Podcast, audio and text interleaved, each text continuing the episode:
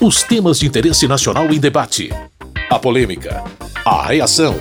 E as propostas dos deputados. Fatos e opiniões. Olá, meu caro, minha querida ouvinte, você que nos ouve aqui no seu rádio, que baixa o programa no agregador de podcast, seja bem-vindo, bem-vinda ao Fatos e Opiniões. Por causa do período eleitoral, a gente tem feito edições especiais com assuntos mais debatidos no primeiro semestre. Hoje é a vez do segundo episódio que foca discursos sobre economia. Esse assunto é quase sempre presente no dia a dia da Câmara. No começo de junho, o projeto de lei que cria o marco legal das garantias para a tomada de empréstimos foi um dos mais discutidos no plenário. Não porque havia discordância com o todo da proposta, mas alguns trechos do texto foram mais polêmicos. De maneira geral, o projeto autoriza as empresas a intermediarem a oferta de garantias entre o tomador de empréstimo e as instituições financeiras. Também prevê que as pessoas possam usar um único imóvel como garantia para mais de um empréstimo, o que não é permitido atualmente. Quem apoiava a proposta dizia que ela iria facilitar e deixar o crédito mais barato. Agora, um ponto bastante questionado foi a autorização da penhora de bens considerados de família, por exemplo, a única casa onde os familiares moram. Para Enio Verri, do PT do Paraná, esse projeto atendia mais ao sistema financeiro. Esse projeto de lei é um sonho dos banqueiros. Afinal de contas, num país onde os banqueiros têm acesso a todas as informações que eram confidenciais do cidadão, agora os bancos privados podem também trabalhar com operações que eram exclusivas da Caixa Econômica, que era o penhor, e principalmente espere e permita que os mais pobres, ao não pagarem as suas dívidas, também possam perder a sua única propriedade, que é a sua casa. É desumano General Peter do União Brasil de São Paulo, entende que haverá melhores condições para quem pedir empréstimos. Os juros sobre aquele financiamento vão diminuir, vai exatamente contribuir com aqueles que precisam. Nós estamos tomando uma decisão pelo próprio cidadão. Essa alternativa permite com que os juros possam ser muito menores. E nós estamos partindo do pressuposto que a pessoa humilde não vai honrar com seus compromissos. E não é isso. Nós temos que acreditar que eles vão cumprir os seus compromissos e terão juros menores na visão do deputado Marcelo Ramos, do PSD do Amazonas, no todo o projeto é bom. O problema que ele e outros deputados e deputadas apresentaram é exatamente a possibilidade de se penhorar um bem de família. Parece-me aqui que todos concordam de que a possibilidade de fracionamento para fins de garantia é algo bom que possibilitará um maior acesso ao crédito, uma garantia maior para as entidades financiadoras e um juros mais baixo. O que está em discussão e o que nos divide não é a possibilidade de fracionamento, é a possibilidade de aproveitar a mudança na regra para permitir o fracionamento, para flexibilizar a regra da impenhorabilidade do bem de família. Ao falar sobre esse projeto que cria o marco legal das garantias para a tomada de empréstimos, Samuel Moreira, do PSDB de São Paulo, previu resultados positivos da política. Ela permite o aumento de crédito e diminuição de juros, porque nós vamos poder agora, a partir da aprovação desse projeto, criando-se uma instituição, fazer com que o mesmo imóvel possa obter vários créditos na medida do seu valor, proporcional ao seu valor. Não como hoje, você tem um imóvel e tem que ceder o imóvel para a garantia, independente do valor do crédito que você vai obter. A estratégia é essa, ela é boa no sentido de melhorar as condições de crédito, dar mais garantias, que é isso que faz com que diminua os juros. Rodrigo Agostinho, do PSB de São Paulo, estava entre os que consideraram ruim a parte do texto que autorizava a penhora de um bem considerado de família. Não faz sentido a gente flexibilizar a penhorabilidade do imóvel de família nesse momento que a população passa por tanta dificuldade. Não dá para aceitar que as pessoas percam as suas casas porque estão passando dificuldade. No entendimento de Sérgio Souza, do MDB do Paraná, esse projeto vem num momento muito propício, inclusive para o agronegócio. Ele traz alternativas de redução de custo, de redução do custo da tomada do crédito, mexendo com as garantias. Afonso Mota, do PDT do Rio Grande do Sul, disse que o partido votaria a favor do projeto, porém criticou alguns trechos do texto. Mas nós não podemos também deixar de registrar que essa proposta fere princípios elementares do direito em primeiro lugar, atinge, mesmo que haja um regramento suplementar, atinge aquilo que é a empeorabilidade do bem de família. Isso é fundamental, principalmente para aqueles que são mais desprovidos. É um instituto consagrado universalmente à proteção ao bem de família.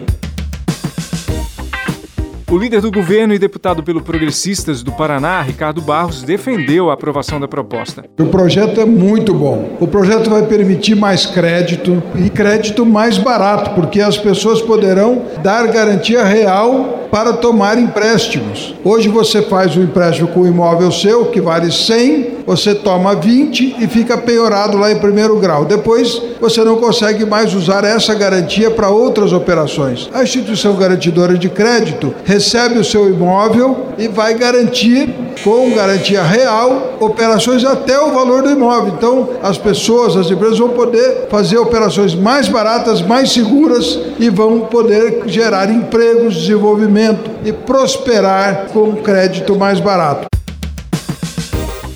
Na opinião do deputado Aliel Machado, do PV do Paraná, não dá para esperar muito desse projeto. Incrível como essa casa passa ano e vem ano e existe um grupo de pessoas que insiste em fazer uma política pró-mercado contra as pessoas mais simples. Prometeram baratear as passagens de avião cobrando as passagens, não aconteceu. Prometeram baratear os juros quando criaram a lei de acesso de dados, não aconteceu criaram o APEC do teto de gastos prometendo investimentos no país, ia gerar emprego, não aconteceu. E agora querem que uma ação extrajudicial tenha uma força dentro da lei para penhorar a casa das pessoas? Se a pessoa não conseguiu honrar uma dívida, qual é o tamanho dela numa disputa jurídica contra um banco?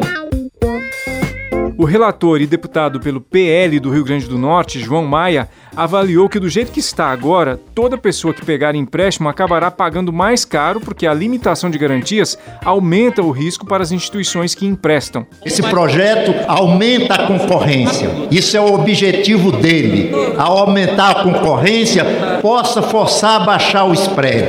E essa questão da penhorabilidade do bem de família, que tem esse apelo fabuloso, eu estou dizendo o seguinte: alguma família vai pagar por essa regra. Certamente não será o banco, porque ela vai cobrar. E a intenção é a melhor possível. Se eu sei que eu não posso receber a garantia, então ou eu não empresto, tiro esses que só têm um imóvel do sistema financeiro, ou eu vou embutir a possibilidade de não recuperar a garantia no custo do empréstimo daquele que ele pode pagar a garantia.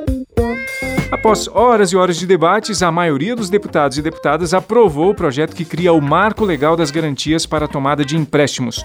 O texto ainda será votado pelo Senado. Fatos e opiniões. Seguimos com fatos e opiniões desse período eleitoral. Hoje a gente destaca os debates sobre temas relacionados à economia. Em julho, foi a vez da medida provisória que ampliava o acesso e as margens do empréstimo consignado, que é aquele em que as parcelas de pagamento são descontadas diretamente do salário das pessoas. Com essa medida provisória, as pessoas que recebem o BPC, benefício de prestação continuada, o Auxílio Brasil e a renda mensal vitalícia também vão poder solicitar esse tipo de empréstimo.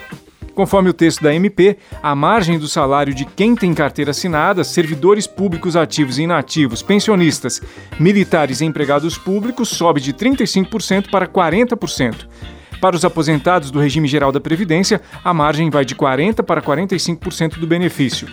Já as pessoas que recebem o Auxílio Brasil vão poder usar até 40% do valor do benefício para fazer empréstimo consignado.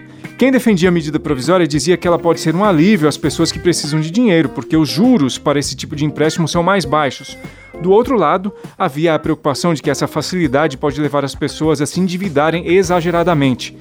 Para o deputado Merlong Solano, do PT do Piauí, a consequência do aumento da margem para o crédito consignado será o excessivo endividamento das pessoas. Aumentando o teto de endividamento do tomador de empréstimo consignado de 35%, que é provisório hoje em função da pandemia, para 40% que é tornado permanente. E no caso dos aposentados e pensionistas, possibilitando o endividamento de até 45% da renda do tomador do crédito consignado. O sistema financeiro, que já chegou no teto de endividamento da classe média, agora se lança sobre os mais pobres, provocando o excessivo endividamento das famílias. A sanha do setor financeiro agora se dirige às pessoas que são beneficiárias do benefício de prestação continuada e até às pessoas que são beneficiárias do auxílio emergencial. Na compreensão do deputado capitão Alberto Neto, do PL do Amazonas, não faz sentido falar em superendividamento. O menor juro do mercado é os juros dos consignados. E isso tem uma função muito importante para os aposentados, para os pensionistas que, nesse momento de pandemia, nesse momento difícil, precisaram tomar esse crédito. E algo que eu queria deixar marcado para que todos entendam que o empréstimo dos consignados não tem nada a ver com o superendividamento. Porque se o aposentado, se o servidor precisar tomar um crédito, ele pode ir a um banco, ele pode ir em qualquer financeira e fazer esse empréstimo. Só que os juros nesse momento, no mundo todo, está muito alto. E o único juros baixo no nosso país são os juros dos consignados. Conforme o deputado Afonso Florenci, do PT da Bahia, ampliar as possibilidades de dívidas não é estratégico, principalmente para quem recebe o Auxílio Brasil. Imaginem, uma pessoa que recebe hoje 400 reais no Auxílio Brasil, 40% dá 160 reais. 40% de 600, se for aprovada a PEC 1, dará 360 reais para sobra. A pessoa que vai com Auxílio Brasil da PEC 1 para 600 vai ter liberado menos do que o que recebe hoje. E já é pouco. Não paga a cesta básica. General Peternelli, deputado pela União Brasil de São Paulo, diz que ampliar a margem e o acesso ao crédito consignado é um socorro para momentos difíceis. Essa medida provisória, ela tem a grande virtude de permitir que aquelas pessoas mais necessitadas e que precisem de crédito possam conseguir um crédito com juro mais baixo, já que o consignado dá ao agente financeiro a certeza de que aquele dinheiro, aquele pagamento vai ocorrer, fazendo com que os juros sobre esse empréstimo sejam o menor possível. Na opinião de Pompeu de Matos, do PDT do Rio Grande do Sul, a ampliação da margem dos consignados é uma boa iniciativa. É o menor juro do mercado, é o consignado. E a gente precisa dizer isso. E para o órgão financiador, é o melhor negócio, porque é um dinheiro garantido. Porque assim que entra o salário, a sua parte já está reservada. Ele não perde. Por isso se chama consignado. Então, sabe aquela coisa que é o bom que faz bem? É o bem que é bem bom? É bom para todos. Claro que desde que não cria aí um bolo de neve, uma ciranda, tem um equilíbrio. Lídice da Mata, do PSB da Bahia, argumentou que a taxa de juros mais baixa não é uma boa justificativa, mas algo que forçaria o pedido de empréstimo diante de uma necessidade extrema. É claro que o juro é o menor, óbvio, porque não há nenhum risco para os bancos que emprestam, porque é empréstimo consignado. Vai lá e tira do salário a parcela, que é a parcela para que seja realizado o pagamento então é o paraíso para os bancos, o paraíso para o capitalismo. O investimento sem que haja risco algum para que o pagamento não seja efetivado. É claro, no entanto, que o aposentado, necessitado nesse momento, vai optar por fazer esse empréstimo, porque diante da miséria que o povo passa nesse momento, ele precisa desse empréstimo. Para Tiago Mitrô, líder do Partido Novo e deputado por Minas Gerais, tomar ou não um empréstimo deve ser uma decisão de cada pessoa. O princípio da medida provisória é dar mais liberdade ao cidadão que recebe um salário CLT, um servidor público, um aposentado, no quanto ele quer comprometer a parte do rendimento dele com um empréstimo consignado, que é um empréstimo que, como existem garantias mais seguras, normalmente são em menores taxas. Então nós acreditamos que o cidadão deve ter essa prerrogativa de decidir se ele quer comprometer esse valor com empréstimo ou não. Renato Queiroz, do PSD de Roraima, criticou o texto e disse não ver razão para votar a favor. Tem no mínimo uns 5 ou 6 pontos aqui que são inaceitáveis, mas o pior deles é que a gente está votando a medida onde a gente autoriza que usuários do Auxílio Brasil possam acessar empréstimos. 40% de um auxílio que está sendo dado pelo governo para tirar a pessoa da miséria, que não tem sustentabilidade a longo prazo. E qual é o incentivo para essa pessoa sair dessa condição a partir do momento em que ela adquire essa dívida? Qual é o incentivo que a gente está dando para essas pessoas saírem dessa dívida? A gente está autorizando que quem está extremamente necessitado adquira um empréstimo através da segurança de um auxílio temporário às pessoas com maior necessidade. Mesmo com tantas diversidades de opinião sobre esse assunto, no final das contas, a medida provisória que ampliava as margens e o acesso ao crédito consignado foi aprovada e também já é lei. É isso. Se você quiser saber mais sobre essas propostas e tudo que a Câmara tem debatido e votado, acesse o site www.câmara.leg.br.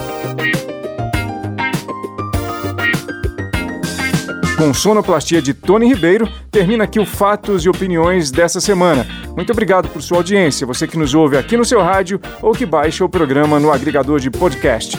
Tudo de bom para você e até a próxima edição. Fatos e opiniões. Os temas de interesse nacional em debate. A polêmica, a reação e as propostas dos deputados. Produção e apresentação: Carlos Oliveira.